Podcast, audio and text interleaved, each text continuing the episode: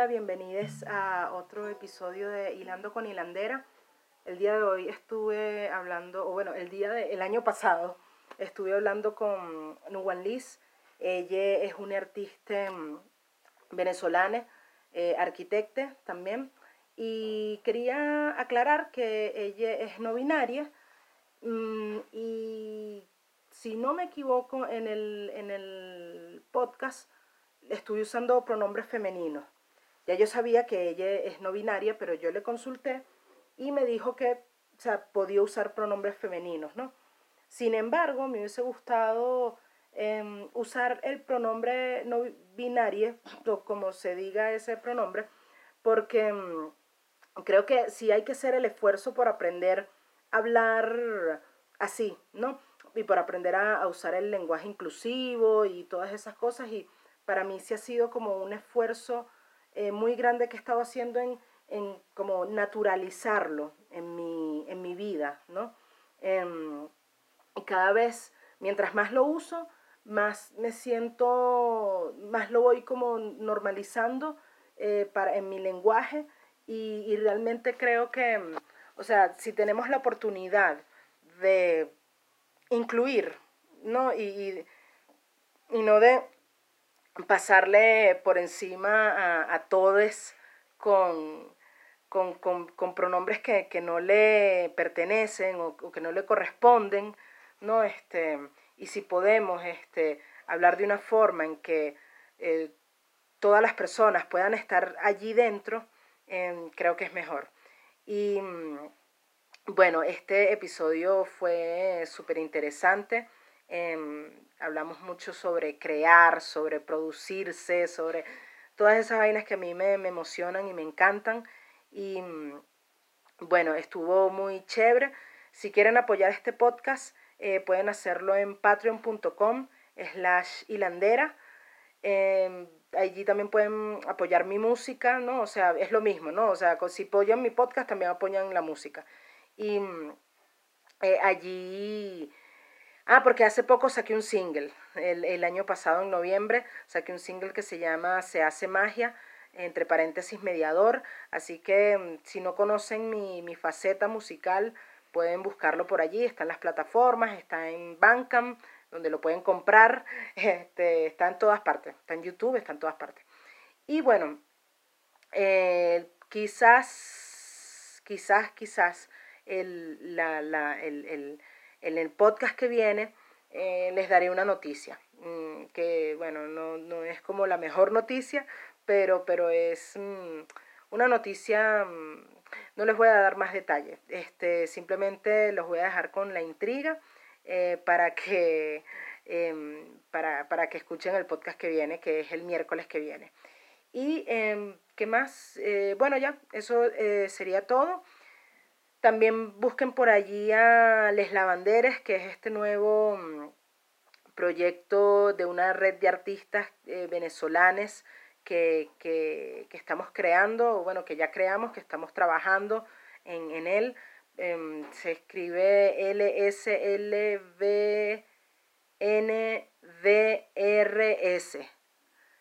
Nunca lo había, nunca lo había mm, deletreado, pero sí, es así. De todas formas, yo lo dejo escrito en la descripción de, de, todo, de, donde ponga esto. Y mm, creo que eso es todo. Así que bueno, vayamos a escuchar el, el podcast con Nuwan Liz, que estuvo súper interesante. Recording is on. ¿La escuchaste? Sí. ok. Bueno, Ok, bueno, hoy estoy aquí en Hilando con Hilandera con Ana Mirabal. A ella, bueno, a ti te conozco, ¿no?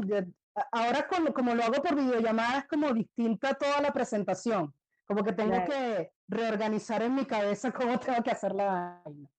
Em, bueno, a ti te conozco por, te conocí por, por tu proyecto de música en One Liz.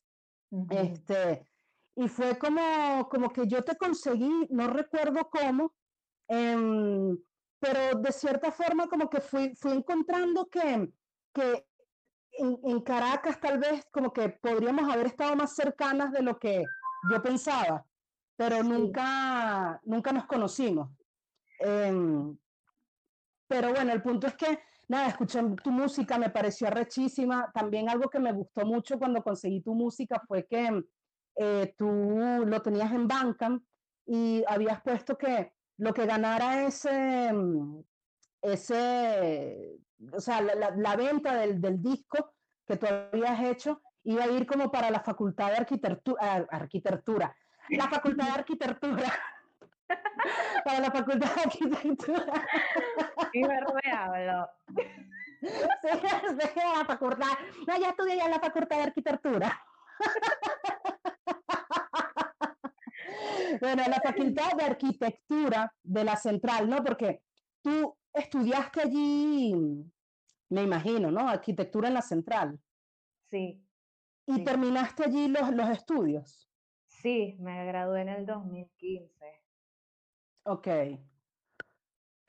Ok, y ajá, bueno, entonces empecemos por allí, ¿no? Como que, em, ¿de dónde como que salió esta idea que, que en realidad me parece como, nunca la había visto, ¿no? De como em, mandar como los fondos que ganes con algo como a la, a la, a la facultad de una universidad, me pareció como algo muy, o sea, muy, muy único, muy, muy como, bueno, no sé, em, especial, ¿no? Como, me pareció muy bonito en realidad, ¿no? ¿De dónde, de dónde nació como esta, esta inquietud de, hacer eso? Bueno, este, primero, bueno, te iba a decir que qué fino que te gustó mi música y todo eso, de verdad, gracias. Qué, qué bueno que encontraste mi portal. eh, y bueno, nada, eso en realidad fue, eso es una, acompaña, eso es una de estas, acompáñenme a conocer esta triste historia. Ajá. Pero eh, eh, lo triste fue el final, ahora, ahora voy a empezar por la parte linda. Lo que pasa es que, bueno, yo no sé si tú has ido a mi facultad o fuiste alguna vez, pero... Fui a tomar Nestí. bueno, no sé, yo siento que mi facultad es un lugar único en Caracas y en Venezuela, no solo por la, la manera en la que se enseña ahí arquitectura y todo lo que uno estudia, también por ser parte de la UCB. Y creo que, bueno, por, la, por los personajes que, que terminan ahí juntándose, sobre todo, como que es un lugar donde no entra cualquier tipo de persona a estudiar. Como que la gente que está ahí tiene unos intereses muy eh, específicos en la vida, ¿no? Al menos la mayoría. O quienes más se apasionan con la cuestión, no sé. Yo, creo, yo me considero una de esas personas que estoy diciendo ahí, como que, digamos que yo soy de Maracay y crecí en bueno, Maracay es nulísima y la verdad es que casi toda Venezuela es nulísima, no hay muchas cosas que hacer. Entonces, eh, nada, siento que cuando, cuando empecé a estudiar ahí fue cuando yo descubrí como todo un universo de cosas que siempre había querido encontrar y por fin me, me, llegó, algo así. Este, y nada, uno desarrolla un amor demasiado fuerte por esa facultad. no, o sea, te aseguro que somos muchos los que sentimos eso. Y es tanto que, bueno, después queremos seguir ahí dando clases o siempre estamos yendo a la facultad, viendo las entregas de los demás. Y yo creo que en el mundo del diseño eso pasa mucho en general. Y me, parece que es algo asociado al diseño, no tanto a la arquitectura específicamente porque sé que en otras facultades de diseño pasa lo mismo. Lo que pasa es que, bueno, la facultad de arquitectura, este, por ser parte de la UCB, es como que tiene otra, otra, otra cosa especial porque, bueno, arquitectónicamente la UCB es un lugar, o sea, claro. incomparable en el mundo, incomparable, es único, es increíble, o sea, entonces, imagínate estudiar arquitectura en la UCB. Es como. Claro, claro. Ah, es una experiencia mística, así que uno no sale de un delirio todo el tiempo viendo la majestuosidad de, de, esa, de esa obra, ¿sabes? Y no sé, marca mucho esa experiencia. Y es algo que nunca se va. Todos mis profesores, todos mis compañeros sienten lo mismo. Y wow, en estos últimos años que la cuestión ha estado tan, pero tan, pero tan complicada, las instalaciones se han deteriorado demasiado, cada vez todo es más inseguro, o sea, el nivel de deterioro es tan horrible. Eh, no sé, a mí me da mucho dolor y me sigue dando mucho dolor cada vez que pasa algo que compromete no solo el edificio de, sino, sabes, más allá de, la parte como física de, del edificio, la parte educativa, porque o sea, algo que caracteriza a la UCB también y sobre todo mi facultad es que nada la para, ¿sabes? Nada la para. Ella está ahí luchando siempre, no importa lo que pase, o sea, cada vez que había un paro o lo que fuera que no podíamos ir a ver clases, por ejemplo, los profesores de diseño daban clases en su casa, o sea, imagínate, íbamos a las casas de los profesores, o a donde fuera, era así, ¿entiendes? No había nada que nos impidiera continuar y eso es algo que yo valoro demasiado, sobre todo en un país como el nuestro, en donde todo pende de un hilo y que existan esos esfuerzos para educar al, al, a los jóvenes, ¿sabes? Me parece como, le doy demasiado valor. Entonces yo quería como de alguna manera, ya que no estoy ahí físicamente, aportar a eso. Y y nada, se me ocurrió hacer eso porque eh, había visto que otros compañeros habían hecho como recaudaciones y tal desde afuera y, bueno, yo pensé que podía hacerlo también, e incluso hablé con, con la rectora, ¿sabes? Cuadré todo, yo cuadré todo para, para hacerlo. ¿Qué pasó? Ahora viene la parte de esta como que, ajá, yo hice todo eso y tal, y como que quise eh, hacer eso de, la, de publicitarlo en Facebook y en Instagram y tal, como para que le llegara a más gente. Claro. ¿Y qué, ¿Y qué pasó? Bueno, lo que recibí fue un montón de insultos. Wow. Y gente escribiéndome cosas horribles, que, que eso, eso, todo eso era mentira, que esas campañas no sirven para nada, que no sé qué, y un montón de hate así que yo no entendía. Y la verdad eso me, y, o sea, me, no sé cuál sería la palabra, pero me metió como en un desasosiego muy loco, porque yo no me imaginaba que iba a haber esa reacción, ¿sabes? Pero bueno, e, eso fue lo que me pasó. Y como que a quienes les tendría que haber llegado eso nunca les llegó. Les llegó más que toda gente en Venezuela. Y lo cual es paradójico, ¿no? Porque, ajá, una cosa como de ayudar y tal, y lo que hacen es violentarlo. Y bueno, me di cuenta de que esa, de que no iba a funcionar, de que no iba a funcionar. Y nada, como que lo, lo cambié y lo dejé todo así bajo perfil y tal, y el que lo viera, bueno, lo vio, y el que no lo vio, bueno, si entraba algo ahí, bueno. La cuestión es que nada, después Mm, como que eso no tuvo mucho, mucho éxito, la verdad. Y yo dije, bueno, ¿para qué voy a dejar eso ahí como con esa eh, consigna si en verdad no está funcionando? Y decidí quitar. Claro. Pero bueno, la intención estuvo, o sea, estuvo todo así organizado como para que pasara, pero qué raro nuestra idiosincrasia saboteándonos los esfuerzos positivos. ¡Wow!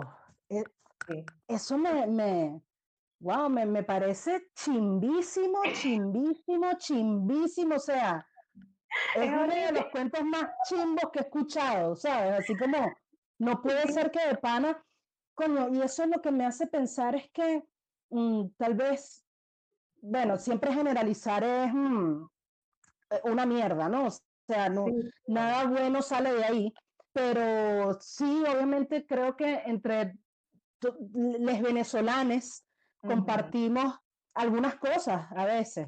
Y creo que la desconfianza es como algo muy, como de todo el mundo te quiere joder, todo el mundo se va a aprovechar de ti, todo el mundo, y claro, y eso está funda, en, como, ¿cómo, es, ¿cómo es que se dice? Está respaldado porque si te joden, si se aprovechan, si... Entonces es como un círculo vicioso de, que no les creas porque te van a joder, pero entonces te joden porque no les crees, pero entonces Y verga, y eso es chimbísimo porque cuando hay iniciativas, coño, valiosas, sinceras, ¿sabes? Como que, ¿qué coño, es que no sé, yo por donde lo veo, también porque te conozco, o sea, no le veo como, como la, no sé, em, o sea, sí entiendo que, exacto, como la vaina maquiavélica, la vaina así como, sí, voy a decir que esto es para arquitectura y me lo voy a quedar yo, o sea, no sé, porque alguien haría algo así, si se puede hacer de unas maneras más evidentes, o sea, más, no sé, como tipo, ayuden a mi hermanito que está enfermo y que sea toda una paja que se ha hecho, que lo han hecho. Este, y no solo venezolanos, gente de, de, todas partes. Pero digo, o sea, si ¿por qué buscarse como esa, esa, esa estrategia tan rebuscada como de este disco es para la vaina de, o sea, ¿por qué pensar que es un engaño? ¿Me entiendes? ¿Quién haría un engaño tan específico y haría todo un disco para hacer un engaño así? O sea, ¿quién se pondría a hacer un disco para quitarle plata a la gente? Es como, es, absurdo, o sea, es absurdo, es absurdo por donde lo veas. Wow, qué chimbo, qué chimbo. Pero igual, sea como sea, fue como una, o sea, ver esa iniciativa y fue algo que a mí como que me, me, me sorprendió porque realmente por estos mismos peos es raro ver como una mm, iniciativa altruista o cosas que, esté, que sean en pro de ayudar como a, los demás, viniendo como de, de, nosotros, ¿no? Como de, de, de, la gente de aquí, porque bueno, por todas estas vainas es difícil ver eso, ¿me entiendes? Sí, es, y es súper chimbo que... Exacto, y es súper chimbo que, que haya pasado eso. Sí, bueno, eso es como para psicoanalizarlo, uff, Nahuara. Sí, pero a, mí, a mí me da risa, o sea, obviamente en el momento me pareció, también como que me puse medio triste y tal, como decepcionada, así de, claro. de desconfianza, pero después también obviamente entendí, no culpo a nadie por pensar por irse por esos lugares, pues, o sea, por algo se fueron por ahí, quién sabe lo que habrán vivido esas personas. Bueno, sí sabemos más o menos, pues. Esa es la vaina, sí. o sea, sí, nos ponen siempre en una situación tan de mierda, ¿sabes? Como que siempre estamos como... Pero bueno. De hecho, fue gracioso porque, ya va, perdón. Ajá, dime, dime, dime. Pues sí, la única que hasta el, hasta el momento en el que yo decidí ya como eh, cerrar esa campaña y cambiar la cuestión, la única que me había mandado algo era una amiga mía que está en Italia y como que yo le un día agarré y le dije, ay Samantha, si quieres yo te devuelvo esto que, que pagaste ahí porque esto pasó así, fue un desastre y o sea, no quiero que pierdas tu dinero porque era, o sea, si era una cantidad de dinero considerable, eh, o sea, tenía que ser una cantidad de dinero considerable para poder hacer la transacción, porque aparte, claro. No es que, ajá, hay unos impuestos y una cosa que, que van reduciendo lo que termina llegando, ¿no? Pero entonces, a mí me pareció que si, no sé, de 10 dólares iban a llegar 7 o qué sé yo, era como que, para empezar, ¿qué van a hacer con eso? No sirve. No sirve. Y entonces le, dije que se lo devolvía y ella, ay, no, Ana, estás loca, es eso así. Pues como que, ay, bueno, ya, X. Sí, bueno, pero por lo menos con eso le, le, pagué comida a mi mamá, pues algo así, o sea. Ah, bueno, por lo menos. Bueno, en algo ayudaste, por lo menos. Pero entonces hablemos ahora, más allá de esta iniciativa y todo esto, como de el material eh, en, en, en, específico, porque, pero primero, este, este no es como la, digamos que tu primera creación musical, ¿no? porque yo no, si no mal no recuerdo, tú tuviste como algún, algún tipo de banda o algo así este, aquí en Venezuela o algo parecido a eso. Porque yo vi fotos tuyas tocando con gente, pues. Sí, este, bueno, digamos que yo desde que empecé a estudiar música, eh, no sé, pasó un tiempo largo en el que yo no hice nada. Eh, no sé, que si a los 16 iba a estar en una banda ahí de death metal. Pero, pero al, final, al final eso no pasó. Eh. El pasado rockero, chamo, o sea, eso, wow.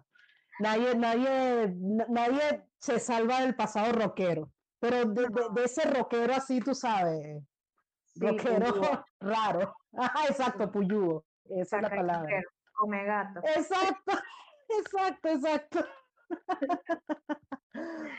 Bueno, sí, yo era medio come gato, pero, ah, o sea, era una come gato rara porque también, tipo, en mi MP3 había, no sé, este, Cynic, Tool, eh, Linkin Park, My Chemical Romance, este, Miranda, sí, verga, yo era igualita.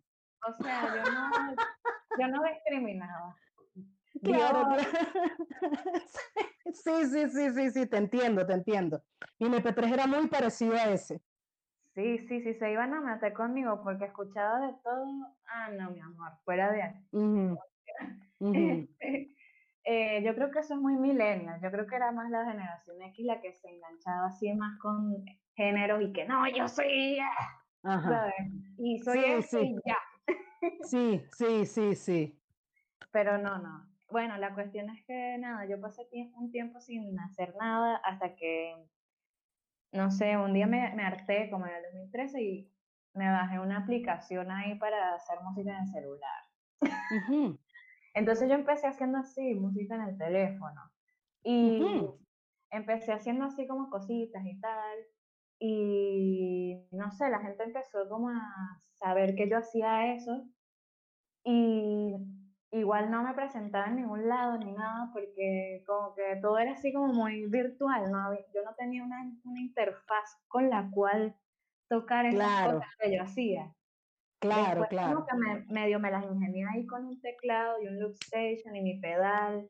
Y entonces así fue como que empecé como que, bueno, ajá, este, esto lo puedo usar para exteriorizar estas cosas, como para hacerlas algo que se puede tocar y presentar. Pero justo antes de que eso pasara, creo yo, ya no me acuerdo la verdad, porque yo andaba sola por ahí por la vida. eh, unos amigos míos de la facultad que tenían una banda que se llama Nuevo Color, no sé, ellos como que antes tenían otro tecladista, ellos fueron como cambiando de, integrantes, eh, de tecladista y de vocalista en realidad, porque bueno, ajá, todo el mundo se iba. como que primero se fue la vocalista, el tecladista, después se fue la vocalista, y cuando se fue el tecladista, ellos me dijeron como que, Ana, conchale, no quieres tocar con nosotros y tal. Y bueno, la verdad es que yo era tan loca en ese momento que yo les dije que no. y pasó como un año y después de que, como, no sé, pasó ese año que yo me puse a hacer mis cosas y no sé qué, no sé, después me volvieron a decir y ahí sí, ya, ya tenían otra vocalista y tal, que nada, me, me- dio como un feeling así como que, bueno, creo que estoy lista para estar en una banda. No sé, yo soy muy, al final todo era por, yo creo que era que me daba miedo, no sé, angustia, estrés, qué Ujú. sé yo, todas esas cosas de inseguridad que hacen que uno a veces no, no se anime a, a hacer cosas en general.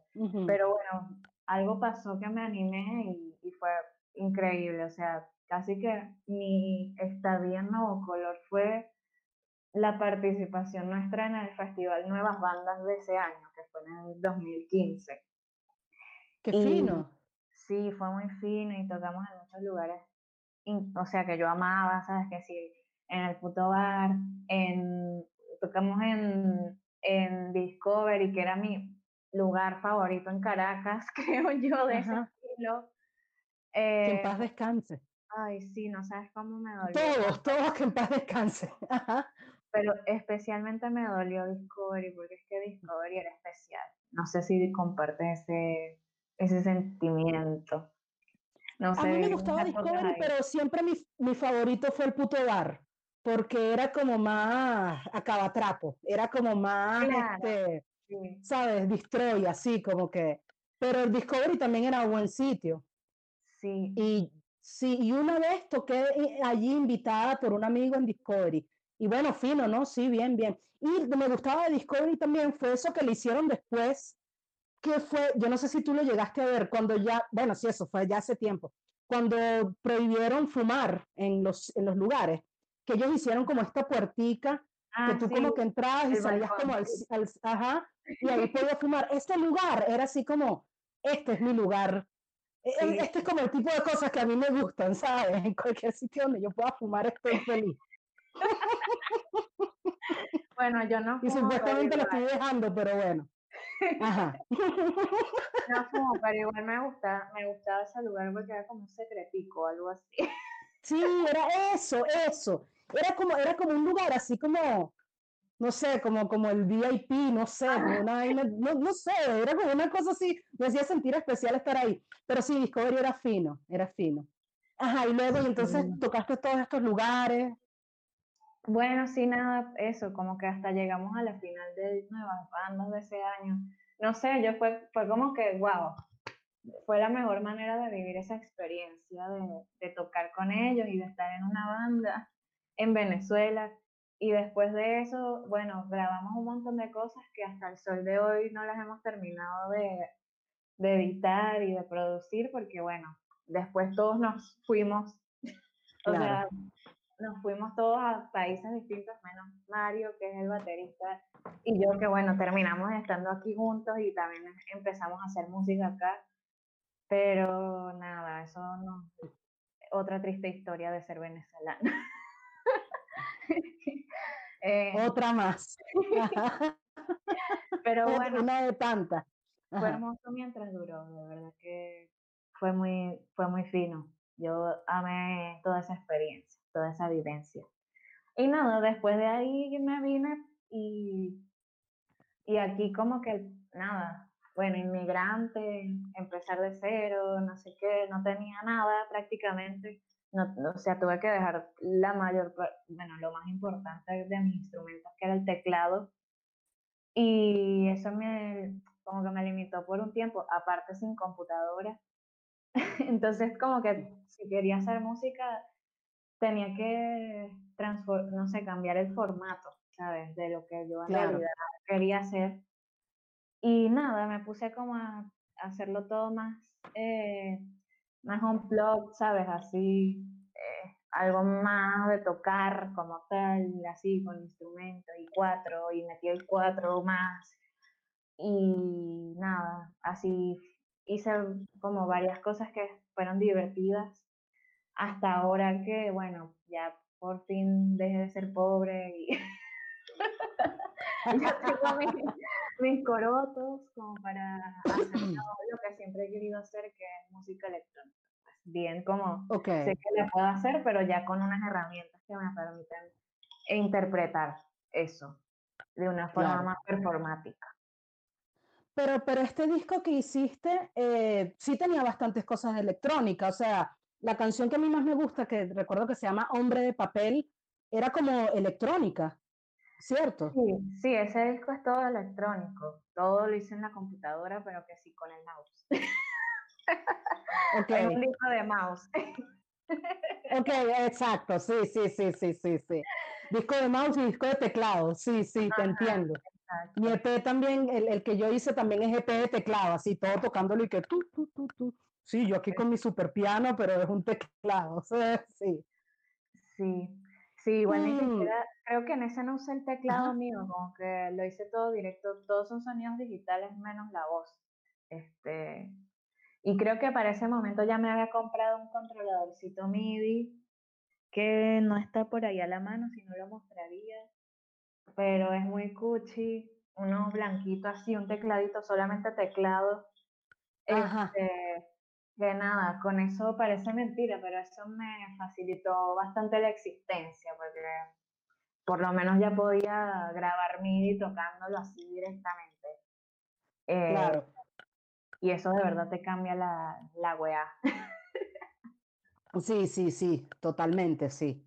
es una gran diferencia porque tienes como más soltura, ¿no? Para tocar. Sí, bueno, y, y ahora que tengo, este, bueno, un launchpad, un, un MIDI, un, mixer y el teclado así ya MIDI con unos pads y unos knobs y unos faders, wow, o sea, no sé, admiro demasiado, me admiro demasiado en el pasado a mí misma por hacer lo que hacía sin tener esas herramientas. Y en este momento que tengo demasiadas ganas de hacer de todo ya teniendo esas herramientas. Como que es muy sabroso ya por fin alcanzar eso que siempre has querido y, y por fin ya como que tienes una, un soporte del cual partir para hacerlo como, como realmente lo quieres hacer. Es increíble eso. Claro, claro. Sí, o sea, cuando, cuando tienes las herramientas que necesitas que te facilitan hacer la vaina, realmente como que creo que el, el, ahorro de tiempo, ¿sabes? Porque también hacer las cosas en la computadora es como muy ver qué hace esto, entonces ponerse una cosita por una, hacer cada cosa, pero cuando ya puedes como de una hacer exactamente lo que tú quieras, verlo, ya e, el ahorro de tiempo te sirve como para producir más también, ¿no? O hacerlo mejor, ¿no? Sí, igual yo creo que es lo, es, no sé, en estos meses lo, lo que me, me di cuenta y que también fue como un matar un montón de inseguridades fue que más que las herramientas físicas, lo que me estaba limitando a mí al menos para, no sé, como para ir un poco más allá o para ir más allá, era más como el conocimiento técnico que necesitaba para poder avanzar en, ese, en, ese, en esa música que yo, que, que yo quiero hacer y que yo hago, pues. Porque claro es un mundo muy complejo, o sea, el de la música electrónica. Casi que hay que ser productor para poder hacerlo bien. Exacto. Y bueno, cuando, no sé, yo siempre he sido muy empírica con mi manera de aprender y como que aprender eso empíricamente cuando eres de Venezuela y no tienes recursos y tal, hasta ahora había sido complicado, pero no sé, como que me di cuenta de que también había estado como perdiendo mucho tiempo por no entender que, que en realidad yo sí era perfectamente capaz de aprender a aprender todo eso que he estado aprendiendo en estos meses. Eh, solo que tenía que dejar de tener miedo y dejar de escuchar tanto lo que me decían los demás. Eso es algo que he, he hablado con varios amigos, porque cuando uno le dice a alguien que, tú quieres hacer música electrónica y, tal, pueden pasar dos cosas. Si la persona entiende, entiende, pues. Pero si la persona, por ejemplo, es un músico que no hace eh, que, que, es más como instrumental, más como de, del mundo analógico, eh, como que se van por un camino en el que creen que necesitas ayuda de otras personas para poder hacer la música como tú la quieres hacer. Y eso no necesariamente es así, ¿sabes? Como que en el mundo de la música electrónica uno, uno hace, o sea, o sea, uno compone, uno mezcla y uno masteriza todo, o sea, no necesitas que alguien más te lo haga, eh, no necesariamente. Eh, entonces es como un, un, campo de conocimiento que va de la mano una cosa con la otra y es como muy extraño que alguien venga y se ponga a mezclarte tu cuestión o a masterizar, incluso como que en esos procesos se pierde mucho del, del origen y de la esencia de la composición cuando todos son sonidos digitales y con un montón de efectos que tú entiendes cuál es la interrelación entre ellos y si alguien viene y te ecualiza una cosa distinta, se pierde una correlación de un reverb con este otro y, ¿sabes? Como que es otro universo en el que uno tiene un, un nivel de control mucho más profundo de lo que estás generando ahí. ¿Entiendes? No es como que, bueno, yo grabo esta guitarra y te la doy y tú me la procesas y le haces todo para que suene bella. No funciona así. Entonces, creo que desde ahí es desde el lugar en el que, desde el cual he recibido más comentarios cuando comento cuál es mi intención y cuál es mi búsqueda musical. Y me había estado jugando un poco en contra, porque llegó, llegué a un punto en el cual realmente me cuestioné si de verdad yo necesitaba, eh, no sé, pedirle ayuda a otra persona, cuando en realidad lo que tenía que hacer era yo aprender a hacer todas esas cosas, ¿entiendes? Claro, claro. Entonces, bueno, son lugares que uno transita a veces, confusiones, porque es parte del proceso entender eso, ¿sabes? Como que, que en realidad es lo que quieres hacer, hasta dónde quieres llegar. Y bueno, yo me di cuenta de que yo quiero llegar hasta el final, ¿sabes? Yo quiero llegar hasta el final, yo quiero mezclar, yo quiero masterizar, yo quiero hacer todo el proceso que implica ah, eh, hacer música y mostrarlo, o sea, y, y eso no sé, no, no. También otra cosa que le comentaba a amigos es que entra el factor de que, bueno, eh, eres chama y entonces esas cosas no las suelen hacer las chamas, entonces es como que te están sacando de un lugar en el que tú perfectamente puedes entrar si te da la gana solo porque no te imaginan ahí, ¿entiendes? Exacto. Sí, y es, sí, sí, sí, eso es como un campo de fuerza ahí que tú puedes, que, que, que no sé, se puede atravesar en cualquier momento, pero tú lo estás viendo y es como que eso te frena a veces y hasta que te das, cuenta como que, berro, pero eso no existe, ¿qué, qué es eso? Y, y, pasa. Exacto, exacto, perro, chama, wow. Wow, pusiste en palabras algo que yo he pensado desde hace tanto tiempo, eh, con todo el pedo de autoproducirse, ¿no? Este, y, incluso no solo con música electrónica, ¿sabes? Con todo tipo de música. Em, y, y, sí, y bueno, cuando una es mujer y hace música, el mansplaining es ah, demasiado arrecho. Y es que es una vaina. Sí, chama, es horrible, es muy fuerte. Yo le oí toda la vida, yo, yo soy altanera, yo soy Capricornio, yo tengo luna y sol en Capricornio y ascendente en Escorpio. Entonces, no sé, a mí no me importa pelear. Sí, eso está buenísimo. Yo no tengo, a mí no me cuesta nada defenderme, mamita. Claro, claro, claro, claro. Y bueno, pero tampoco está bueno estar tanto tiempo a la defensiva, ¿entiendes? Y creo que estar tanto tiempo a la defensiva me había hecho distanciarme del objetivo real, que era eh, que en vez de andarme defendiendo, lo que tenía que hacer era enfocarme en mi formación y en mi cuestión sin defenderme de nadie que pensara que yo no era capaz de hacerlo. exacto, sí. Ah, pero bueno, es del oficio. no, pero te entiendo muy, muy bien y creo que es súper importante em, como estar clara en, en, lo que una quiere hacer, ¿no? Como que esto es lo que yo quiero hacer, entonces, ¿qué necesito para hacerlo? Y si de repente el peor es que tú para eso necesitas un productor arrechísimo porque tú quieres sonar como tal vaina, bueno, pero lo importante es que tú lo sepas, ¿me entiendes? Pero en muchos de los casos, y es lo que a mí también me pasó, fue que yo siempre pensé que necesitaba ser producida hasta que me di cuenta que yo me podía producir y que cuando yo me producía em, estaba más cercana a lo que yo me imaginaba o a lo que yo quería, ¿no? Entonces, como que esa, o sea, creo que debe haber, bueno, no sé, aquí hablando paja, ¿no? Pero debe haber un gran porcentaje de gente y de chamas que quieren hacer música, que piensan que no pueden hacerlo solas, simplemente porque aún no están como completamente como, como, como que no se han puesto a pensar exactamente en qué es lo que quieren y qué se necesita para hacerlo. Y cuando te das cuenta que lo que necesitas es aprender, lo que necesitas es incluso ponerte a hacerlo.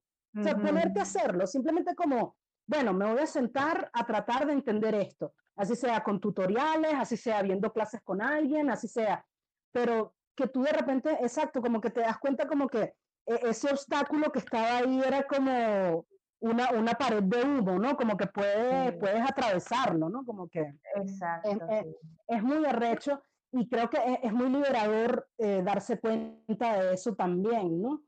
em, y, y, también eh, la vaina aquí es que en estos días yo, yo le decía a mi esposo que em, dime tres productoras venezolanas eh, sin meter a Linda Briseño. Este, y fue así como que, ah, como que tampoco una aquí tiene como muchas figuras en las que, en las que una se pueda como, como inspirar, fijar y, y decir, bueno, yo puedo hacer esto porque, ok, productoras mujeres cada vez vemos más, ¿no? Pero, pero que tú digas así como que, coño, es posible hacerlo con los recursos que tengo aquí, de, o sea, con todo el contexto o, vainas así, o siendo yo venezolana, que siempre una está como que en una situación afuera o adentro, siempre estás ahí como, como, como, ah, como cojeando un poco. Este, entonces, como que siento que, que, que es importante también que cada vez más nos atrevamos a hacerlo como para sentar ese, ese precedente ahí de como que se puede hacer, ¿no? Como que es posible hacerlo y también, eh, bueno, porque, bueno, por muchas cosas, no, no, no, no, no me voy a extender, pero el punto es que eh, eh, me parece arrechísimo como, como eso, ¿no? Este, realmente e, entender qué, qué es lo que quieres. Em, ¿Y, ¿Y cómo tú, o sea, para ti eso fue como una epifanía, para ti eso fue como, o sea, como, como de repente fue que dijiste, ah, no, pero es que lo que yo necesito es esto y lo que yo quiero es esto? Bueno, yo creo que eh, fue algo que yo siempre lo tuve claro, pero que de tantos comentarios empecé a dudar, ¿entiendes? Como que, porque también uno admira a los demás y uno le da cierto valor a, a la palabra de, de, lo, de los otros, ¿sabes? De lo que te recomiendan, de sus experiencias, etc. Y no sé, como que tenía la duda, tenía una duda como que me la necesitaba sacar de encima eh, últimamente, porque me sentía como estancada. Y yo creo que estuvo bueno eso porque me sacó del estancamiento. Eh, bueno, yo te lo comenté ya, que esto hace unos meses como que hice un tema y me gustó mucho cómo quedó y tal, y yo dije, bueno, ¿qué tal si con esto hago la prueba y se lo mando a, alguna persona que me, me, ayude como a terminar de darle el, el último proceso, ¿sabes? O sea, le mando esta mezcla a alguien para que me lo masterice cosa que yo nunca había hecho. O sea, yo siempre he sido muy celosa con las cosas que yo hago. Como que no me gusta que nadie le meta mano.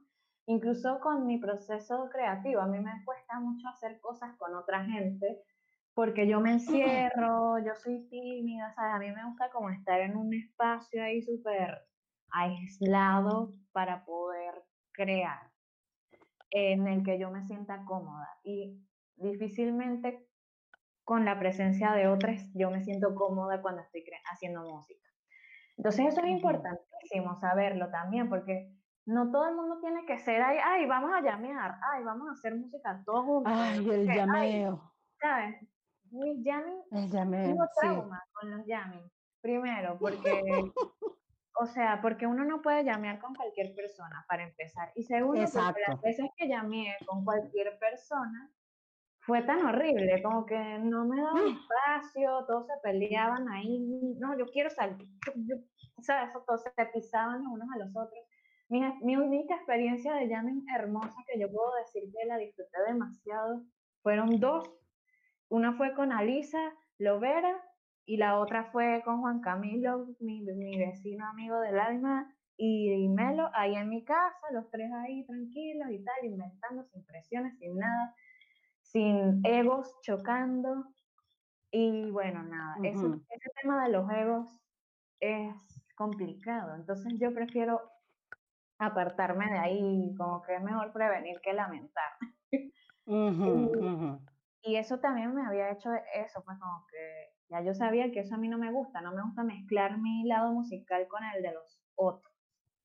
Eh, aparte la experiencia de estar en una banda me enseñó mucho sobre eso y que nada, que eso es como una relación, o sea, si conectaste con el otro, conectaste. Y si no, olvídalo, eso no va para el baile. A menos que sea un músico académico que está leyendo una partitura y tú lo que haces es lo que dice el director, más nada. no te pagues uh inventar. Pero bueno. Claro. La cuestión es que nada, eh, cuando yo decidí mandarle ese tema a un amigo que se llama Contenti, un amigo de acá, Lucas Contenti, que es un músico que lo amo, este, él como que tiene su estudio y me había dicho que si en algún momento tal, bueno, ajá, yo le escribí, él me dijo que sí, que fina, se lo mandé. Total que con todo este asunto de la cuarentena, eso se fue dilatando y dilatando y dilatando. Y como que medio que no avanzábamos y en parte por, por, esa, por esta situación en la que estamos, ¿no? Que todo se complica. Pero como que en ese tiempo yo me fui dando cuenta de muchas cosas. Como que primero que realmente algo que odio es depender de, de alguien para, para, hacer mis cosas creativas. O sea, es algo que, que, yo no puedo, no lo soporto. no lo soporto. mi, mi, mi, forma de ser no, no, no es compatible con, con eso, eh, con depender de, de otras personas para poder finalizar algo.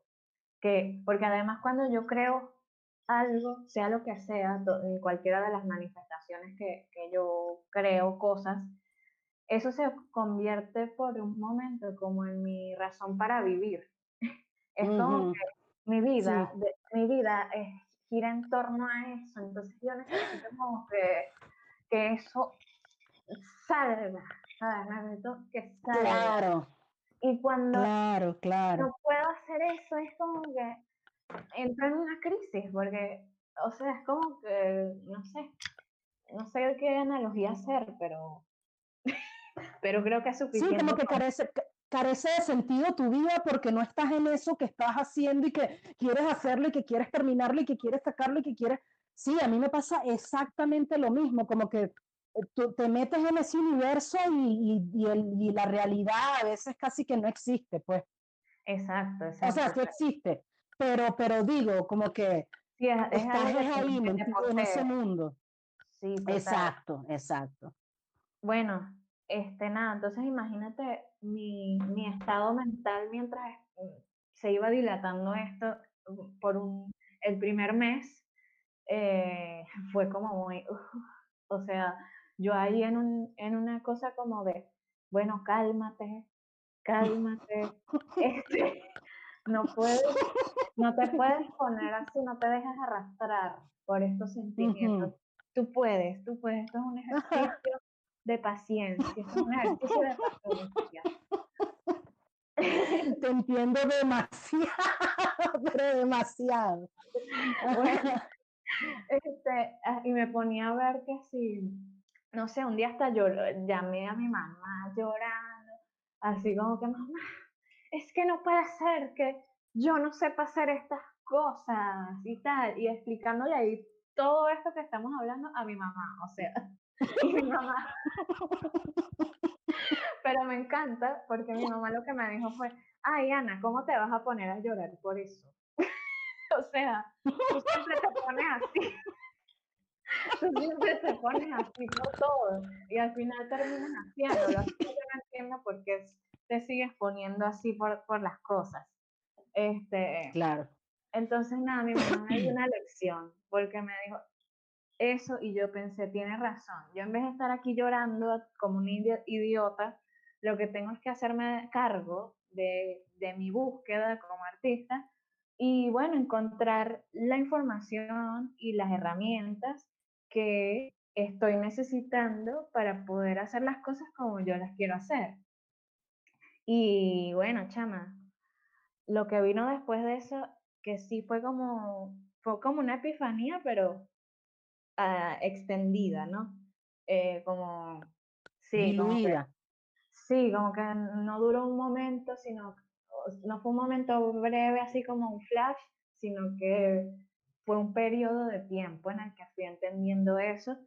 Y lo que hice fue que mientras esperaba, yo dije, bueno, yo voy a esperar, está bien, yo voy a esperar, pero mientras espero, yo voy a estudiar y voy a aprender y voy a encontrar y voy a, todo lo que necesito encontrar para ya no sentirme más así. Como que no soy capaz de hacer lo que, lo que necesito hacer para no depender de nadie, para hacer lo, que quiero hacer ahora y etcétera. Un largo etcétera.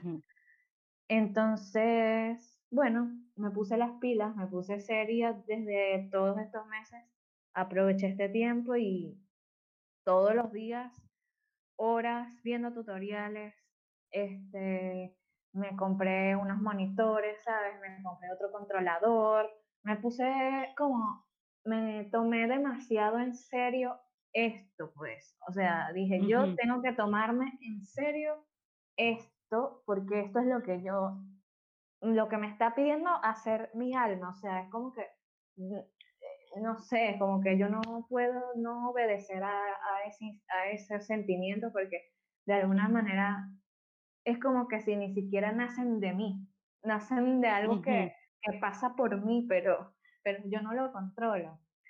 Y wow, o sea, no te imaginas cómo han cambiado todo desde ese momento en el que yo creo que eso es hacerse cargo y, y dejar de sentirse incapaz y salir de la duda y no dejar de escuchar tanto los otros, dejar de prestarle tanta atención a todo lo externo y de verdad enfocarse en, eso que te está diciendo tu ser que tienes que hacer. Porque creo que es la duda lo que más te jode, pues, lo que más tiempo te hace perder. Yo como que ahí sí fue una epifanía así un día bañándome como que, wow, qué loco todo el tiempo que he perdido solamente por dudar de mí misma. Ay, sí, y siento que es un lugar al que no voy a volver, ¿sabes? Como que ya yo no, no quiero volver a dudar más de mí, o sea, yo sé lo que soy capaz de hacer y no quiero que esa, esa cosa estúpida se vuelva a apoderar de mí y a ponerme límites y frenos que no, no deberían existir, porque los límites los pone uno cuando empieza a dudar de lo que puede o no puede hacer. Sí, Sí, y te los pones tú porque al final, claro, o sea, vienen de afuera, pero tú eres quien dice, no, es que esto no, no puede. O sea, solo te cuesta, o sea, como que lo, lo que te cuesta em, hacer el cambio para, para hacer, para atreverte, es simplemente como, como decir, no, pero ¿por qué no se puede si aquí lo estoy haciendo?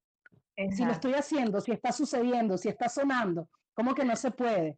Eh, ahora, ya después, lo que viene después de eso es otra cosa, pero sí se puede. Este, y, o sea, está como, siento que tenemos como mucha afinidad con, con, muchas cosas, porque yo pienso lo mismo, ¿no? Como que em, eh, eh, a mí también me pasa que me, dejo, que me dejé influenciar mucho por, incluso no cosas que me decían a mí, sino que simplemente las escuchaba, ¿no? Como que por ponerte, voy a inventar un ejemplo, ¿no? Como que alguien que diga, no, pero es que qué bolas, ¿cómo tú vas a hacer una canción sobre los años 1800 si eso es una ridiculez? ¿Quién se va a identificar con eso? Por poner un ejemplo, fue el primer ejemplo que se me ocurrió todo ¿no? me, pero, pero, me gusta. como, esa vaina, como esa vaina que de repente la gente dice así como, no, no, no, pero es que ¿cómo tú vas a hacer eso? Ajá, exacto, no, pero qué ridículo es ponerse a hacer tal vaina y tal. No, pero ¿cómo tú vas a...? Eh, no, pero es que la gente aquí no escucha cosas así, ¿no? Es que yo creo que, sobre todo en el mundo musical, hay muchas cosas así, hay demasiadas cosas así, que ni siquiera es que te las dicen, sino que son como mitos ahí o, cosas raras que hay en el aire que es como basura, basura. Al final uno hace lo que le dé la fucking gana, chamo, ya está. Y si tú quieres hacer música con una liga y un lápiz, tú haces música con una liga y un lápiz, ya está. Exacto, exacto, exacto. Bueno, fíjate que, que yo en estos días estaba pensando, me estaba acordando la primera canción que yo grabé. Em, yo hice, era, era como, yo estaba carajita, tenía 14 años y este, era una vaina como que una, una especie de loop que hice con un tecladito, pero o sea, no era un loop porque no estaba lupeado. X, no me voy a entrar en detalles, era como un loop con un tecladito y yo como haciendo ahí como un spoken word de un poema que leí en un libro y tenía, y también como que eh, agarré como una tijera y empecé como a grabar esto. Este sonido, así. Y bueno, ok, esa fue la primera canción que hice.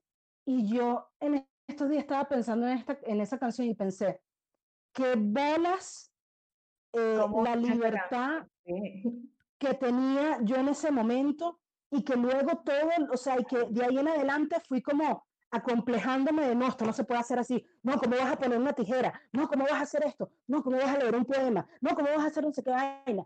Entonces, también depende con la gente que te juntes o como en, en, los escenarios en los que estás, hay cosas que, que están bien, hay otras cosas que no están bien, ¿no? Y entonces yo, yo, pienso, yo pienso eso, igual que tú, que realmente eh, eh, como que no hay nada que no se pueda hacer. Simplemente tú eres la que, la que está ahí como, o sea, una es la que, la que está ahí como diciendo, no, no, pero eso no se puede, pero no se puede según quién, porque capaz fulanito te dice que no se puede, pero después le preguntas a Menganita y Menganita te dice que sí, y después otra persona te dice que tal. Entonces, ¿de qué sirve también como llenarse tanto de, ese, de esa mm, cantidad de información que al final te deja inmóvil porque no, no puedes hacer nada, porque no sabes qué hacer. Y, y, creo que también como lo importante es que no estás obedeciendo lo que tú quieres. O sea, como que no estás en sintonía contigo misma y con lo que tú quieres crear. Sí, sí, es así. Y es triste porque es que, no sé, es como una mezcla de muchas cosas. Yo creo que hoy en día hay como una contaminación, digámoslo así, como unas falsas eh, creencias que se han instaurado, yo no sé por qué. Bueno, por lo mismo de siempre, en realidad, la competencia. Por, la competencia es lo que jode todo. Eh, no sé, de que la música tiene que sonar de cierta manera ahora, o que si no está producido de tal y tal manera, entonces no es de calidad, o que si no sé, son muchas variables que yo creo que coartan mucho la, eh, no sé, las posibilidades que realmente tiene el consumo musical. Porque, por ponerte mi ejemplo personal, yo siempre, o sea, yo consumo desde, no sé, Bad Bunny, eh, no sé, este, Shakira con Black Eyed Peas.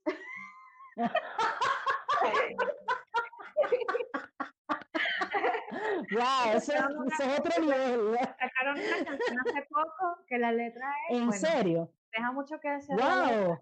Pero es igual, o sea, yo amo esa canción, ¿sabes? Yo amo esa canción. Este. Qué arrecho, Shakira. Que... Sí, sí, en serio. La tienes que oír, después te la voy a mandar porque La voy a buscar, la o sea, es lo primero que voy a hacer apenas tranque aquí. Shakira con Black Eyed necesita escuchar eso ya. Sí, sí, sí. O sea, hoy en día existen esas alianzas Shakira con Black Eyed Peas, Arca con Rosalía, ¿sabes? Cosas así. Ah, sí, claro. Que hay que escuchar, hay que escuchar.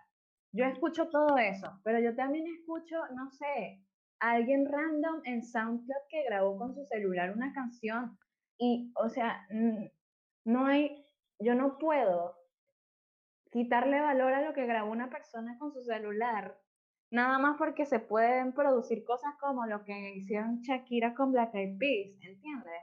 O sea, es como que todo tiene valor. Yo no puedo no, no darle valor a algo nada más por la manera en la que está producida. Porque se sobreentiende que la persona que grabó eso con su celular, grabó eso con su celular porque eran las herramientas que tenía a su disposición y esa persona no dejó de hacer lo que quería hacer, nada más por no tener unas herramientas que le hicieron sonar mejor, ¿sabes? Entonces eso es como yo pasé por ahí y sigo pasando por ahí todo y no sé, no dejaré de pasar porque es así, como que no hay final, siempre puedes mejorar.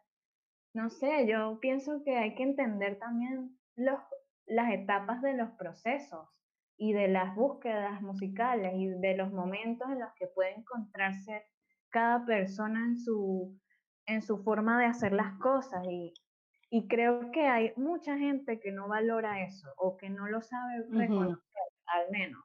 Digamos que no es que no lo valoran, sino que no, no, no lo han reconocido. Y, y wow, eso a mí siempre me daba rabia porque entonces, no sé, yo escuchaba una cosa ahí que me parecía increíble y, y, se la mostraba a otra persona y capaz a esa persona no le parecía increíble porque no sonaba así bello tal como tienen que sonar las cosas para que consumirlas sea agradable. Eh, entonces yo creo que por ahí va la cuestión, es como una, es casi que una mala crianza auditiva de, de ponértelo todo así demasiado limpio y, bello y no sé, pana, este, la música no siempre se escuchó de esta forma. Eh, claro.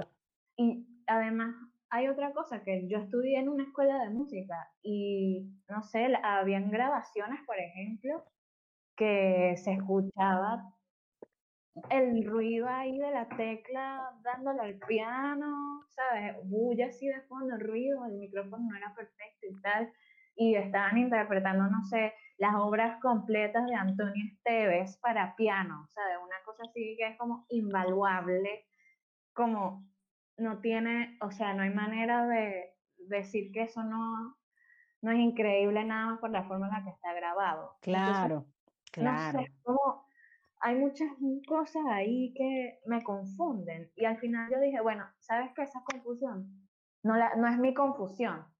Que los demás hagan lo que, no sé, tengan las opiniones que, que quieren tener o lo que sea. Yo, a mí me gusta hacer las cosas así, me gusta consumir las cosas de esta manera. Y bueno, yo quiero ver hasta dónde puedo llegar haciendo las cosas a mi manera. Y se acabó. Sí, sí. creo que, que Total. Claro, claro. Y sí, es como un purismo ahí todo pacato, todo como también, eh, ya, ya parece como, no sé, desactualizado, porque es que no sé, pensé tantas cosas mientras estabas hablando. Por una parte, em, a mí todo ese pedo de hacer música desde el celular es algo que me explota la cabeza. O sea, para mí es así como, y, creo que, que, que, es increíble, ¿no? Y, pienso en el último disco que hizo mm, Lil Supa, pero como luz fresco, porque él tiene como 10.000 alter egos, este, que todas las, las, las, voces las grabó con el celular. Y creo que eso lo hace, o sea, eso incluso lo hace más interesante aún para mí. Claro, claro. Por, porque es así como que, eh, verga, ¿qué arrecho? Primero utilizar el elemento y todo esto, y también porque, bueno, todo el disco, digamos que trata el tema de la pandemia y la vaina, la cuarentena, ¿no? Por ahí, por allá y tal. Entonces es como que, claro, él grabó la vaina con el celular porque no puede salir un estudio y no sé qué, entonces tiene este efecto y, o sea, incluso es, esa precariedad, que ya para mí ni siquiera es precariedad, simplemente así están haciéndose las cosas ahorita, le da otro significado y, y, como otra, otro nivel de, bueno, sí, de, de, qué sé yo, concepto, no sé, a la cosa. Sí, totalmente. Es que yo siento que esa, eso es lo que, a eso es a lo que hay que darle atención precisamente, al cómo se resolvió, cómo se resolvió, eh, no sé cómo terminó siendo el sonido eh, usando estas, estas herramientas que se tenían a disposición para, para hacer las cosas. Eso es como un juego, para mí es como un juego, es como, bueno, usa este instrumento, ¿qué, eres capaz de hacer con esto? ¿Sabes? Lo veo así. Y me parece divertido. Sí, no, es arrechísimo. Y es que también a veces como que a una se le olvida que eh, en todos esos procesos hay disfrute, ¿no? Hay veces que ya la vaina se convierte como en otra cosa y, y, y si a una, y a una se le olvida que que bueno, que lo estás haciendo porque es lo que te llena, lo que te gusta, lo que te hace feliz o qué sé yo, lo que te hace sentir plena, ¿me entiendes? este, y, también, y también había pensado en otra vaina. Coño, es que pensé en muchas cosas, pero todas se me fueron. bueno, pero eso, ¿no? Como que, ah, bueno, y que también, este, o sea, eh, un amigo me dice que eh, a él no le importa como, como, cómo esté hecha la canción, cómo esté grabada, cómo, o sea, como, sino que la canción sea una buena canción. Entonces, si una canción es buena, como que ya eh, brilla por sí misma, independientemente de cómo la grabaste. O sea, si tú escuchas una canción y se te queda pegado, se te queda pegada la vaina, no sé, te da un sentimiento escucharla o, coño, te sientes feliz cuando la escuchas, eh, no importa si la grabaste con el celular o la grabaste, no, nada, en Navy Road o donde sea, eh, lo importante es como el, sentir de la canción. Y también, y también, y esa es la tercera cosa que te iba a decir, también otro amigo, yo le, yo le, yo le decía así como que, chamo, es que yo no sé, yo debería ahorrar para, para mandar a mezclar y masterizar mi música y tal, no sé qué. Y él me dice, o sea, no, no gastas mucha plata en eso, porque al final la gente tampoco se va a poner, ay, qué, qué exquisita mezcla, ¿no? Como que, que arrecha esta mezcla. O sea, al, al, final, de nuevo, lo importante es la canción, ¿me entiendes? Como que, eh, ok, sí, fino, que suene como bien, pero, pero la gente tampoco es el consumidor promedio, pues eso también es una que se junta con tantos exquisitos ahí que, ay, no, ya va y vaina. Pero la gente que, que, que consume música como, como, un, como entretenimiento en su vida, o qué sé yo, como algo más, pero no, no, realmente no, no, no, no pone tanta atención en esos detalles.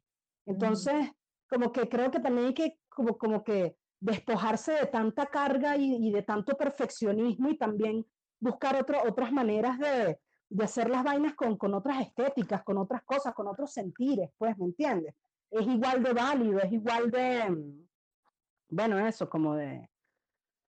Exacto, es como lo que tú dices, que, que no, le, no, no pierde valor el hecho de que, está, de que esté hecha así.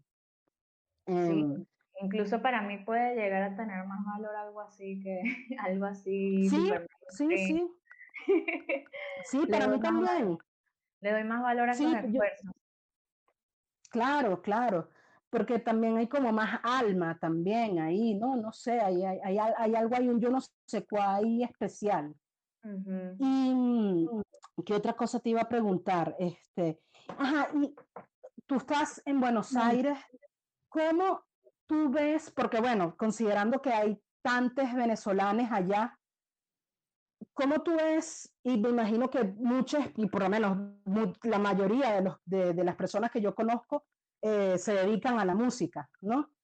Eh, ¿Tú sientes que hay un espacio allí como para ustedes y que haya como un, una oportunidad de, eh, bueno, es que no sé, porque los conceptos de éxito y vainas así son muy subjetivos, ¿no? Pero yo no sé, quizás como de de mantener algún tipo de, de, vida activa musical allá, más allá de ganar plata o no ganar plata, ¿no? simplemente, o sea, hay sitios donde tocar, ahí, este, me imagino que debe haber, ¿no? Este, pero, ¿cómo es la oportunidad allí con, para, para los, los músicos, me imagino que se dice así, que no son de allá? Pues yo creo que hay infinitas posibilidades, me parece. Como que esta es una ciudad como con multiversos. Eh, hay demasiadas, demasiadas movidas paralelas y algunas están interconectadas y otras no, pero es casi imposible no encontrar una en la que puedas fluir. Y yo creo que hay demasiado espacio para, para cualquier manifestación artística, no solo musical. Eh, y específicamente en lo musical, o sea, desde tocar en la calle, así en el subte, hasta tocar en bares, hasta tocar en festivales, ¿sabes? Hay, hay demasiadas cosas que se pueden hacer. Yo siento que incluso yo, que no he estado muy activa, o sea, por motivos personales, yo considero que yo soy más del internet que de, que de la, la cosa presencial.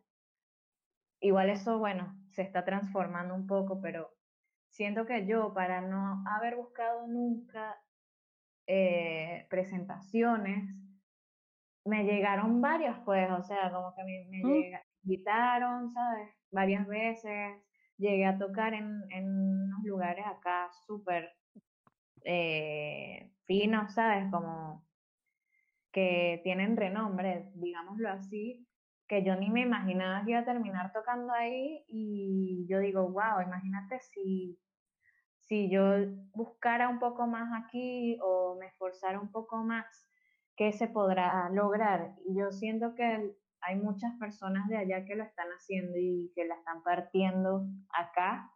Claro, en una escala underground, pero bueno, también uno está claro que esa es la escala en la que uno se quiere mantener a veces. Claro salirse de eso es como, ¿para dónde te quieres ir? sí, sí, sí.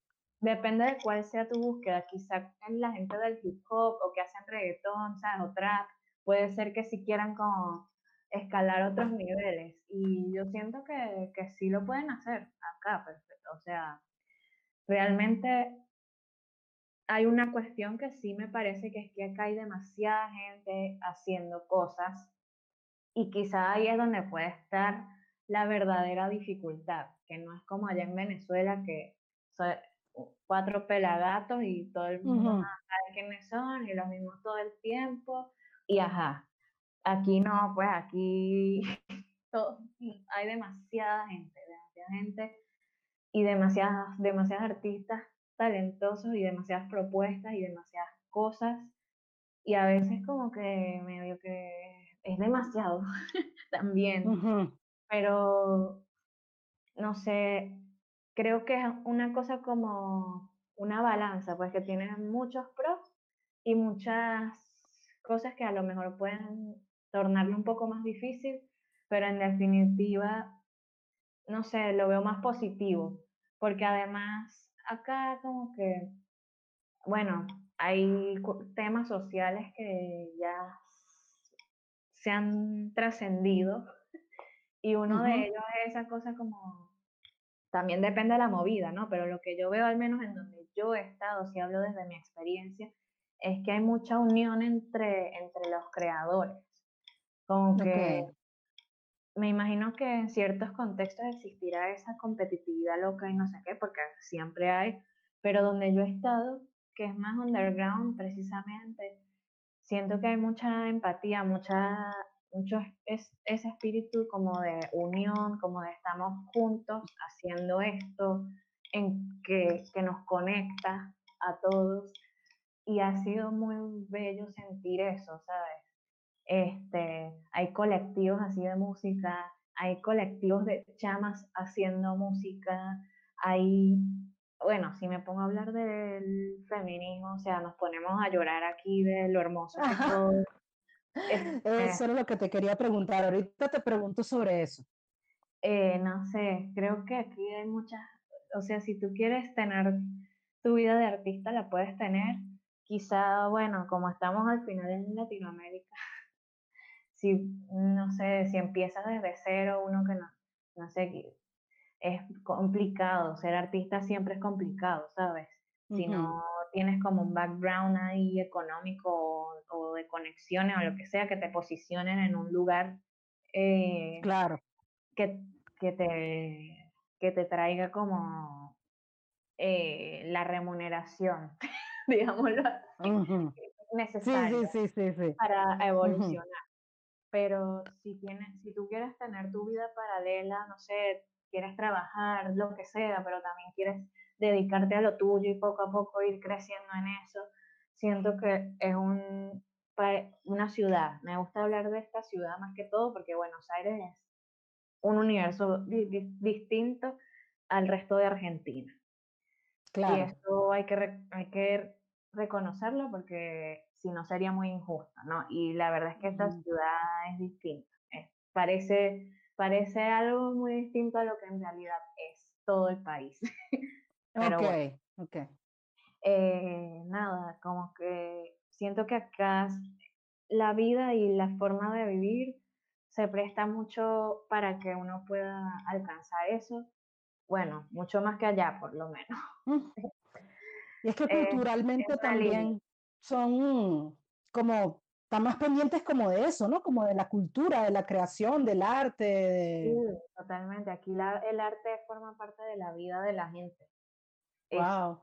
Es, así. O sea, aquí el arte es una cosa que se valora, que se respeta y que se, sí, no es una, eso es algo que, que yo valoro muchísimo también, como que aquí quien nace, quien crea, se toma en serio lo que hace, no importa lo que sea, no importa lo que sea. Y a veces tú ves unas cosas como que, uff, pero, pero esa persona se está tomando en serio a sí misma y eso es lo que importa. Claro. Y, hay espacio para que esa persona se exprese y eso también es claro. increíble. eso es eh, arrechísimo. Sí, hay muchos espacios, o sea, hay, aquí quien quiera expresarse lo puede hacer. Qué fino, qué fino, qué fino. Ay, no, qué sueño. Me imagino, eh, siento como si estuviera hablando como del futuro, no sé, como de... No, no, pero arrechísimo. Y lo otro que te quería preguntar, bueno, ya como para terminar, era este, ¿Qué onda con, con, con el movimiento feminista? ¿Cómo lo has, lo has vivido tú allá? ¿Qué, no sé, qué, qué, qué, qué visión tienes de todo eso y también qué sientes que, que ese movimiento de allá, digamos, no sé, nos podría enseñar a, a, mujeres que también estamos en esa lucha, en ese pedo, como se quiera decir, en, de qué, qué, podríamos aprender de ellas, tú que, bueno, que digamos que estás como un link, ¿no? Entre, estás consciente de las cosas que pasan aquí, pero también estás allá, ¿no? Y vives lo que pasa allá. Que, que, cuéntame sobre todo eso que, ay, me encanta escuchar sobre el feminismo en Argentina. Sí, sí, es que es increíble. Bueno, este, a mí también me encanta, ya va. eh. Yo siento que es muy, o sea, ya yo me acostumbré y cuando, pero en esto, en este tiempo que he estado como separada de todo por, bueno, por la cuarentena y por, por esta situación, cuando me he encontrado de nuevo con el mundo, que en realidad es cuando salgo a caminar o cosas así, y me, me hago consciente otra vez de la ciudad en la que estoy viviendo y de cómo funciona esa ciudad y de todo lo que he vivido aquí, todo lo que he pasado aquí, como que cada vez que he salido, he visto los lugares han cobrado como un, sin, como que me sobresalen mucho más los significados que, que tienen para mí ahora. Y entre ellos está eso de que, o sea, es muy bello eh, sentirte que estás en un país en donde tú te puedes expresar como, como tú quieras, ¿sabes? Como tú quieras, como siendo mujer, ¿sabes? O teniendo una identidad disidente, ¿sabes? Hay machismo, obviamente, sigue siendo patriarcal, obviamente, pero están en un, o sea, están en el camino, es, ¿cómo lo digo? O sea, digamos que es, es, un camino y Argentina tiene un gran tramo recorrido, ¿sabes? claro. Buenos Aires, repito, Buenos Aires. Eh, y yo siento que se nota muchísimo el esfuerzo, el esfuerzo que le ponen acá a que eso, y eso lo hablaba con una amiga en estos días, que ella vive en Suecia, imagínate, eh, que el esfuerzo, el esfuerzo real es que el feminismo llegue a donde tiene que llegar, que es a la, a la gente de la calle, A, a, la gente que, a la gente real, no que se quede en una cuestión teórica de la academia.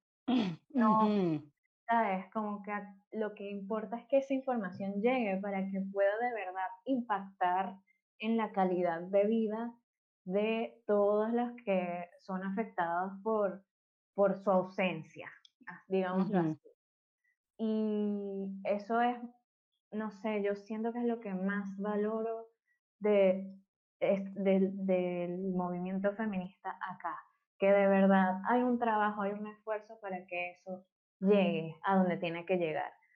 Hay, no sé, con decirte un ejemplo que a mí me parece que, wow, wow, o sea, que hay unas, digamos, a la, la gente le gusta como generar grupos de apoyo para cosas.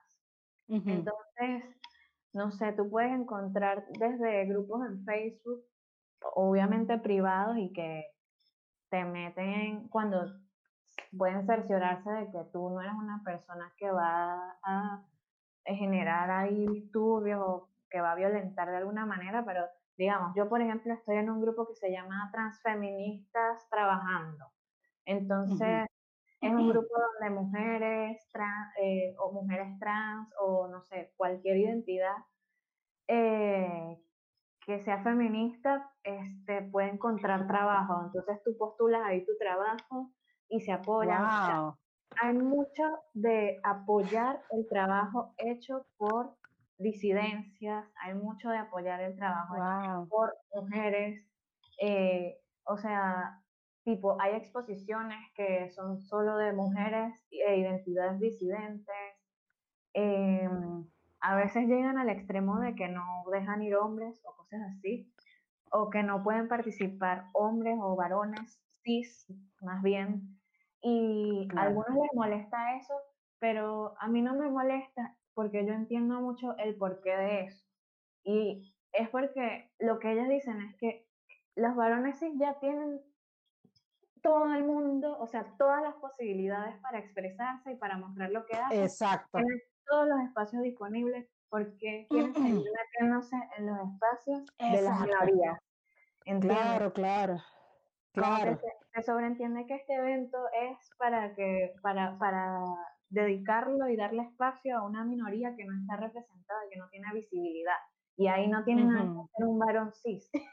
¿Entiendes? Exacto ahí la búsqueda es otra, la lucha es otra, es un acto político y como acto político también hay que cuidar la estética de ese acto. Y como que, no sé, hay, lamentablemente, hay trauma con los varones cis, hay muchos traumas. Y sí, no o sea, es, es, es, innegable la, la, violencia que se recibe de, de, de, ellos, lamentablemente, y bueno, eso ha hecho que nada, eh, resulten ser excluidos de algunos espacios, pero es por protección, no por otra cosa. Eh, y no sé qué otros ejemplos te podría dar. Bueno, sí, o sea, eso es lo que a mí más me ha gustado encontrar, como esos grupos así como de redes que se apoyan las unas a las otras. También hay redes así como del aborto, como que hay aquí no me acuerdo qué nombres que le dan, pero digamos, son organizaciones de activistas o, voluntarias que se agrupan y, asesoran a mujeres de bajos recursos o, a otras identidades, no sé, personas estantes que, que, necesitan abortar o que quieren abortar o lo que sea, como que se encuentra eso, ¿entiendes? Y yo digo, wow, o sea, qué necesario es que esto suceda en el resto de Latinoamérica. O sea, sí. como que aquí no esperan que otro les resuelva las cosas, ¿entiendes? se ocupan, se organizan. Se organizan. Como pueden, como pueden, tratan de resolver, pero no es que dejan los problemas en el aire, ¿sabes? Claro, Sí, sí, sí. Desde, desde adentro, desde, los, desde quienes realmente están siendo afectados. Y eso me parece increíble. Wow, eso está arrechísimo, súper inspirador. Me parece que es la, es la, es la manera, ¿me entiendes? Es la manera mediante la unión, ¿sabes? Como mediante, eh, ajá, ajá, mediante el apoyo mutuo y, bueno, todo eso que tú mencionas, ¿no? Las redes, todo esto, o sea, las redes de apoyo, ¿no? Y bueno, y las redes de apoyo mediante las redes sociales también, ¿no? Como que hay tantas maneras de hacerlo. Em, y, me gusta también como romper con todo tipo de competitividad, envidia, vaina, todos esos malos, este, eh, no sé, esas malas mañas que, que, que a veces a, las mujeres nos crían como, como en función a eso, ¿no? Con respecto a otras mujeres, ¿no? Sí, yo siento que... perdón, perdón, sigue, sigue hablando. Sí, no, dime, dime, dime, dime, dime, No, que siento que es muy fuerte como eso sigue estando tan vivo y tan presente y tan dañando en Venezuela, que hasta desde lejos yo sigo recibiendo eso, como esas energías locas con las que además yo nunca me he identificado, aunque no, no soy capaz de decir que yo misma no haya caído en eso, porque es que cuando te crían en eso es como difícil que en algún momento de tu vida no, no caigas ahí. Pero la cuestión es que cuando, cuando, lo, cuando fui capaz de reconocerlo, no sé, me di cuenta de que allá eso es tan loco y tan fuerte y tan paralizante, como que, no sé si se dice paralizante. Pero sí, sí, creo que sí. Como que está... O paralizador, no sé.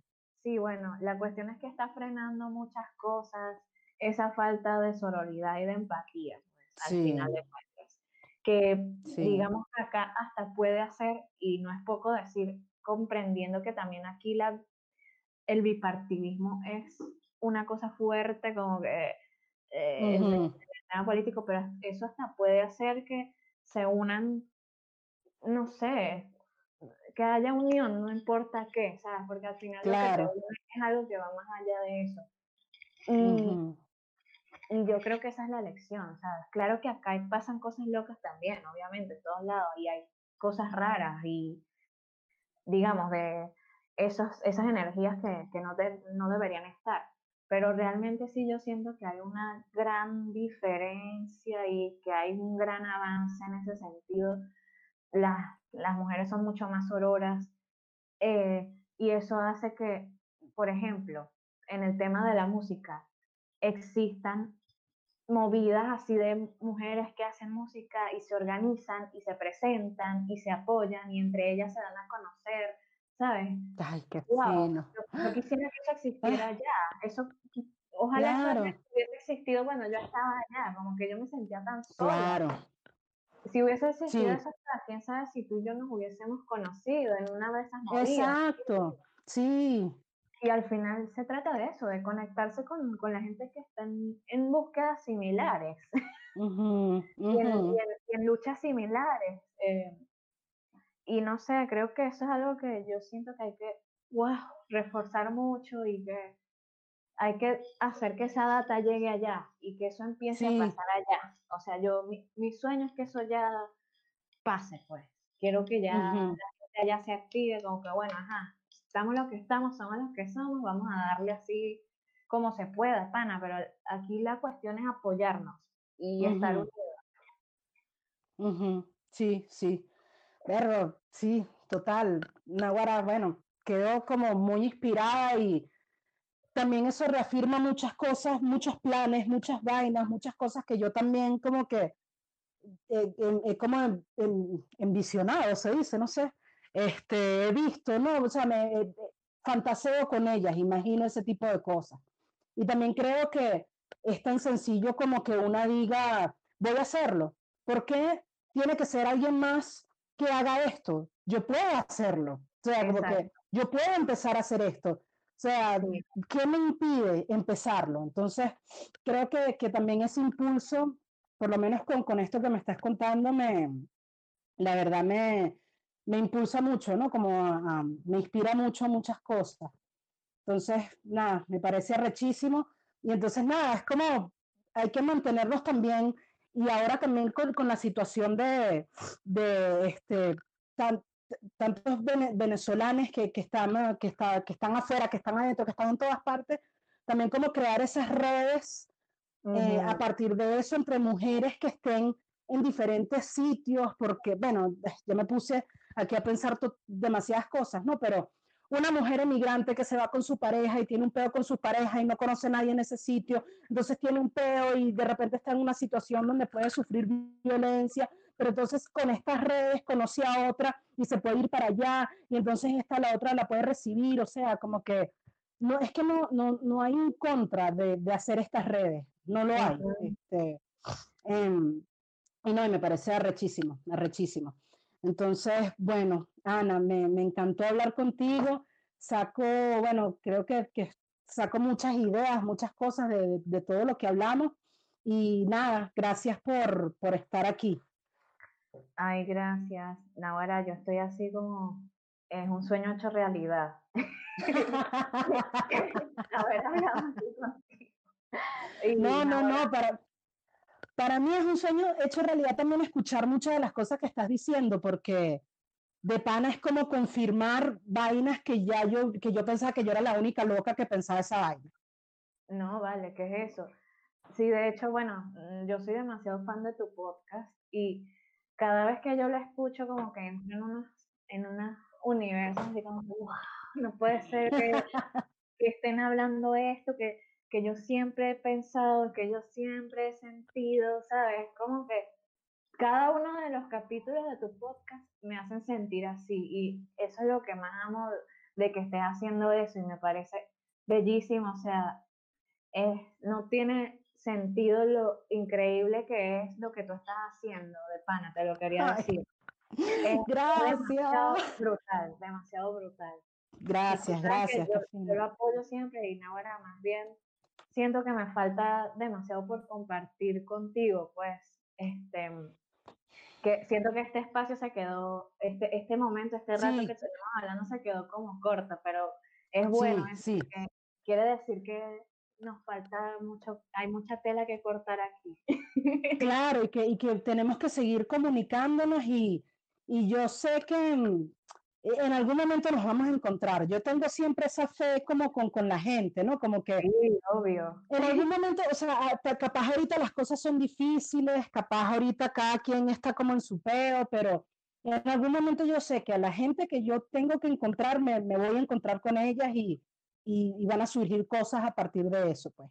Claro Entonces que tengo esa fe. Y bueno, entonces tú sientes, tú entras en este universo y vaina, ahora tú eres parte del universo.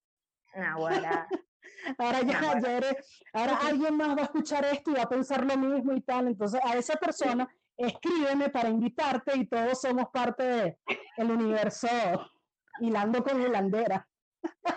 Me encanta, me encanta. Bueno, es una Ay, una red que se está, que se está gestando, claro, claro, claro, claro, y, y- no es la única. Y, y- ya vas a ver, yo creo que eh, toda esta, esta claridad que, que estamos teniendo y también como en momentos tan clave de nuestra vida, en, yo siento que ahora somos nosotras em, por nuestra edad y, y por nuestra, o sea, ya nosotras somos parte de la gente que empieza a crear las cosas que los demás ven, disfrutan, son parte, Claro. ¿me entiendes? Sí, Entonces creo que es un momento que... Exacto, exacto. Entonces hay, hay que aprovechar todo eso, hay que aprovechar ese, ese poder, toda esa vaina. Sí, esa experiencia. Hay que, hay que hacer con es- hay que hacer de esa experiencia algo transmisible. Exacto, exactamente. Entonces, bueno, Ana, o sea, wow, estoy muy feliz con este podcast de pana. Yo también. Bueno, verdad, gracias, gracias por tu tiempo. Gracias a No, ti. gracias a ti, gracias a ti. No, gracias a No, ti, no, no, gracias, gracias a ti, no. gra- gracias, usted, no, después de usted.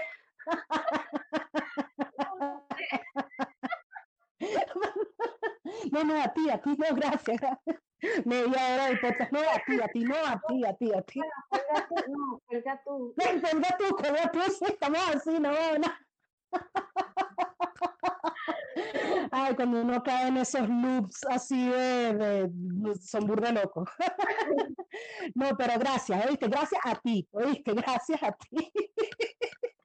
Bueno, voy a cerrar el ciclo y, y la acepto, de nada. Ok, ok, yo también un acepto. Ok, bien. No, vale, de verdad que muy encantada. Y nada, este, que esto sea el comienzo de más, de más cosas. Hay que, hay que inventar, hay que vainas. Bueno, ahorita hablamos por el WhatsApp para no, para no dar detalles, no, no dar spoiler, qué sé yo, de todo lo que estoy pensando. este, este es el after. Vamos al after, vamos al after. Es, exacto, exacto. Dale, bueno, Ana, fino, gracias por estar aquí y bueno, nos vemos en el próximo Hilando con Hilandera, todos quienes vean esto, no sé cuándo. Así que voy a cortar aquí. Chao, Salud, chao. salud, salud, salud, chao.